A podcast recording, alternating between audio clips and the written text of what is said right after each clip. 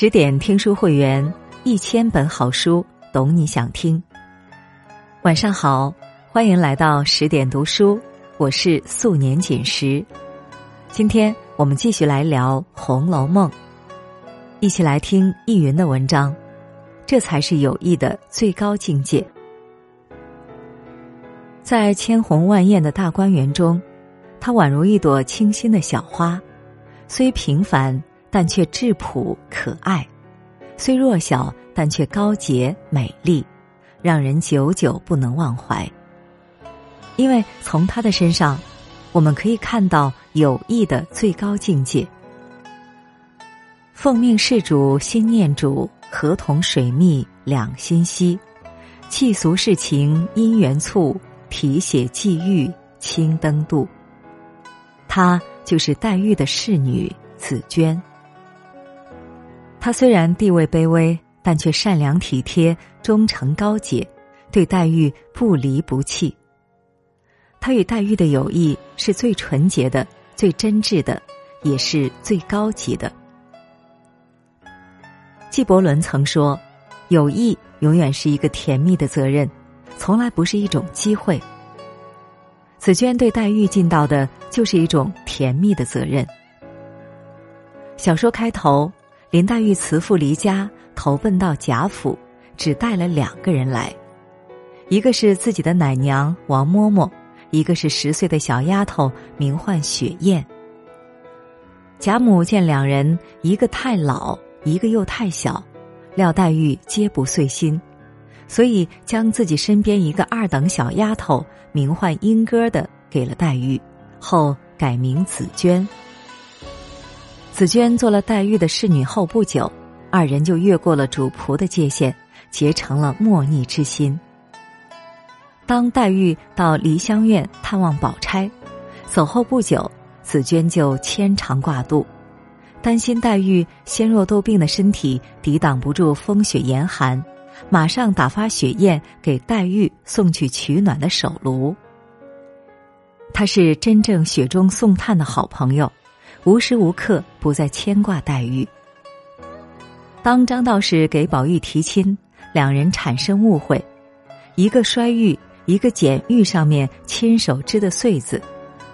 紫娟批评黛玉，说宝玉若有三分不是，黛玉倒有七分不是了。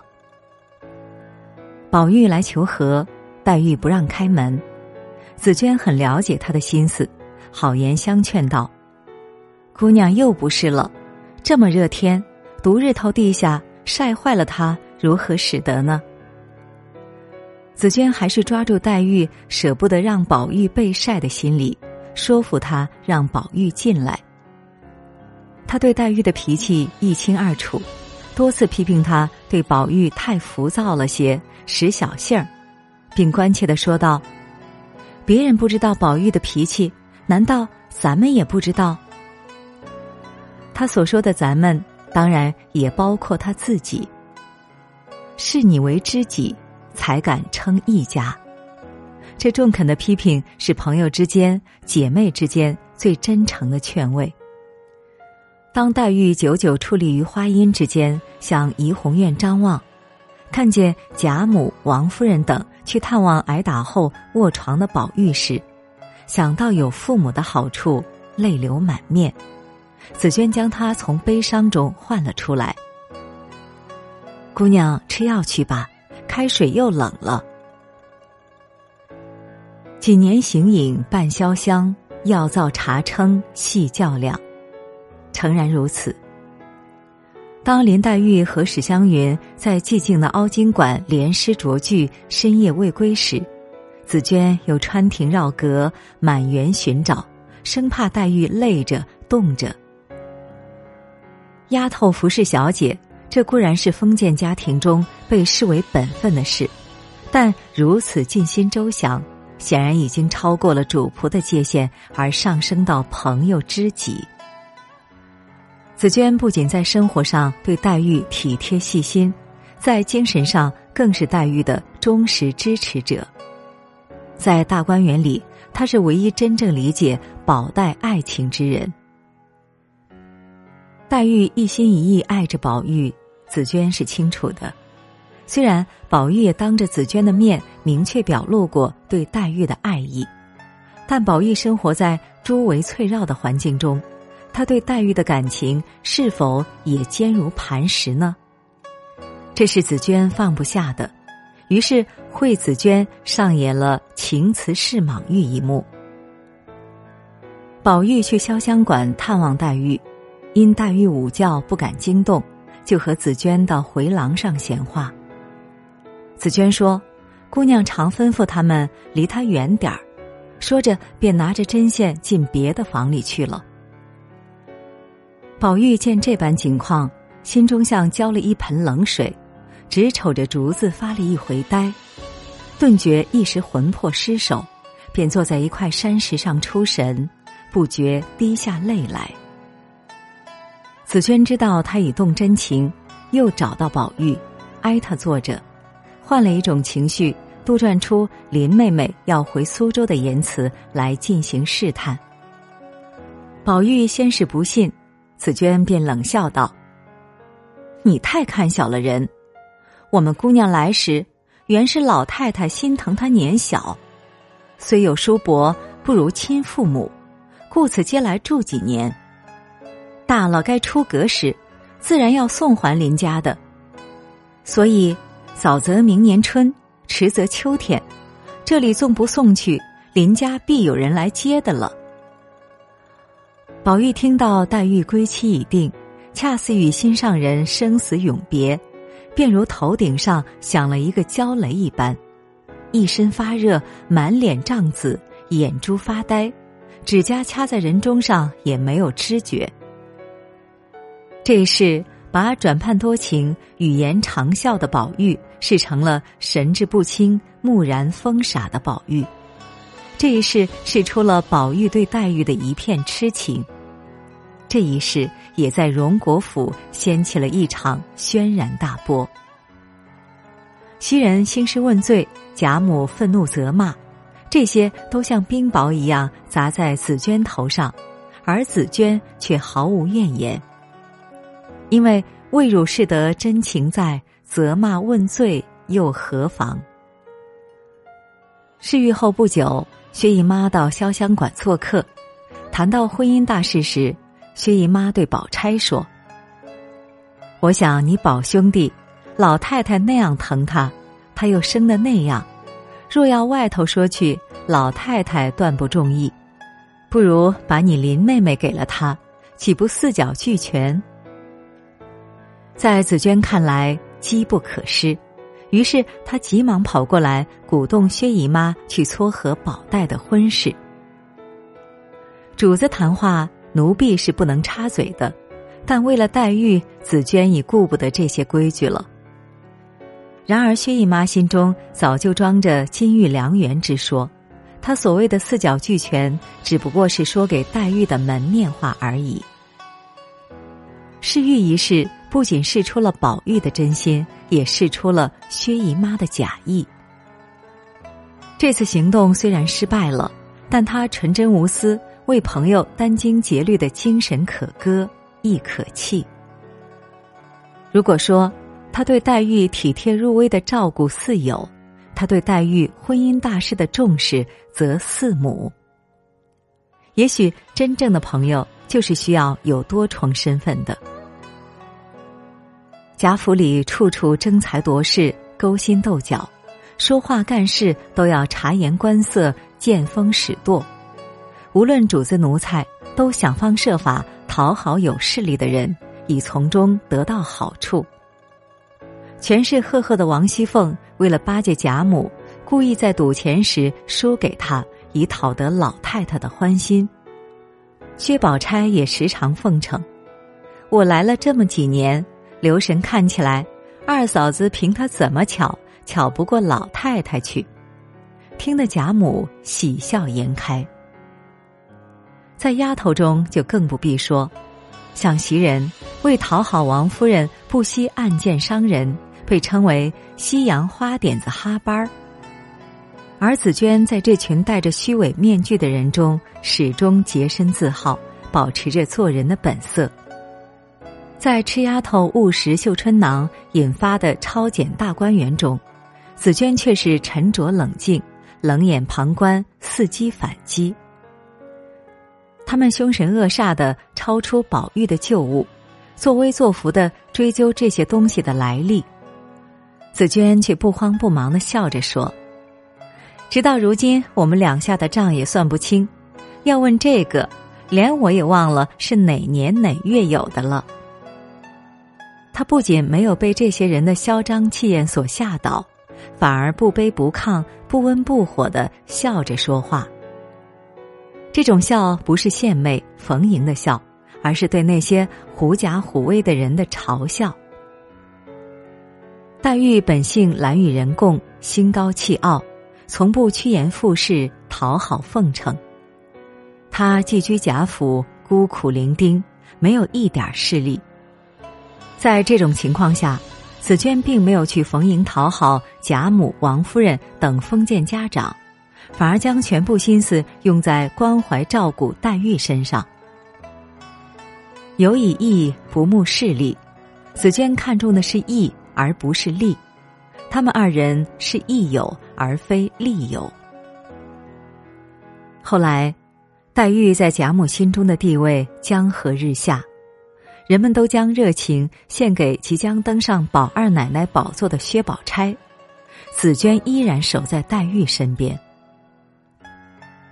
奥维德曾经说过：“正如针尖要在烈火中识别一样，友谊必须在逆境里经受考验。”黛玉和紫娟的友谊是经得起千锤百炼的真友谊。黛玉临终前，上下人等都不过来，连一个问的人都没有，睁开眼只有紫娟一人。她挣扎着向紫娟说道。妹妹，你是我最知心的，虽是老太太派你服侍我，这几年我拿你就当我的亲妹妹。紫娟听了一阵心酸，早哭得说不出话来。正如沈慕寒所说的：“有泪拼从知心结，无情端恨阿郎丸。”此时的紫娟。感情已经升腾，有爱也有恨，因爱的心已碎而更恨的咬牙切齿。他对黛玉是怜爱，平时疼爱黛玉的一干人，此时早将黛玉置于脑后，有谁来关心和理会垂危的黛玉？他对宝玉此时也只有愤怼，因两泪汪汪，咬着牙发狠道。宝玉，我看他明儿死了，你拿什么脸来见我？他恨宝玉的负心，恨贾府之人的冷酷，这种恨已到了痛心疾首的地步。紫娟一边照料，一边还天天三四趟告诉贾母。此时贾母的心早已扑在宝玉、宝钗身上，紫娟愤怒的责骂。这些主子们狠毒冷淡，黛玉垂危，紫娟只得请来双居需回避宝玉成亲的李纨来料理。当时，紫娟悲哀的在外间床上躺着，颜色青黄，闭了眼只流泪。那鼻涕眼泪把一个砌花锦边的褥子已湿了碗大一片。当黛玉弥留之际。林之孝家的前来传达贾母和凤姐的命令，那边用紫娟姑娘使唤使唤呢。而紫娟色正辞严的拒绝道：“林奶奶，你先请吧，等着人死了，我们自然是要出去的，哪还用这么？”这句话虽然没有说完，但满腔的怒火已溢于言表了。他不顾头上贾母、凤姐的巨大压力，不顾自身的福祸安危，坚持守护着黛玉。如果他是那种温柔和顺的人，他就会扔下病危的姑娘，趁机投到宝二奶的身边去讨好立功，作为明日晋升之阶。如果他是个毫无见地、唯唯诺诺的庸人，他也就顾不了姑娘的死活，委屈从命。而他是忠诚的，也是高洁的，他犹如一道火光，虽然微弱，却一直在黛玉寂寞的心中闪亮。紫娟这个贾府的奴婢，在潇湘馆这个小小的独立王国内，成了黛玉心目中唯一的亲人，其情可真、可贵，也甚是可悲。黄金万两容易得。知心一人也难求。黛玉得紫娟，未也。黛玉死后，仇恨的火焰更是长时间的炙灼着紫娟的心。她曾思前想后，死的已经死了，活的真真是苦恼伤心，无休无了。算来，竟不如草木石头，无知无觉，倒也心中干净。宝玉想去看他，安慰他。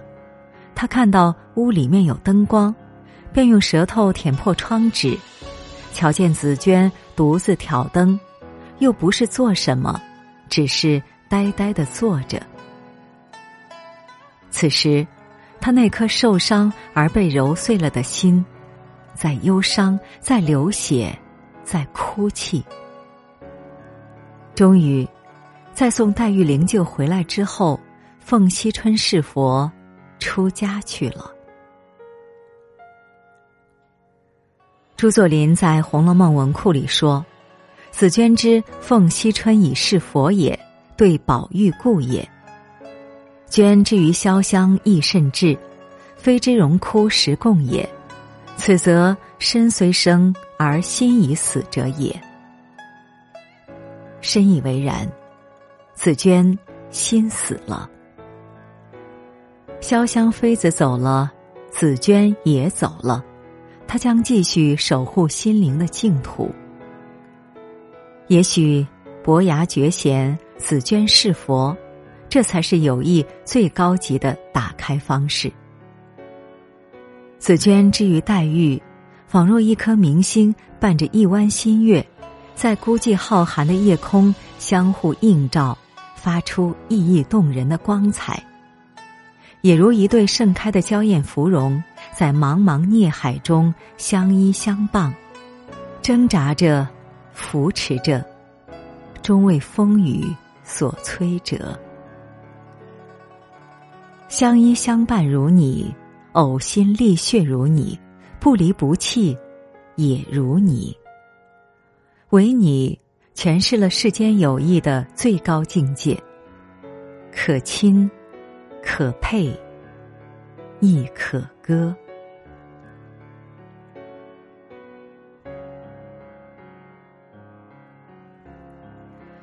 好啦，今天的文章我们就分享完了。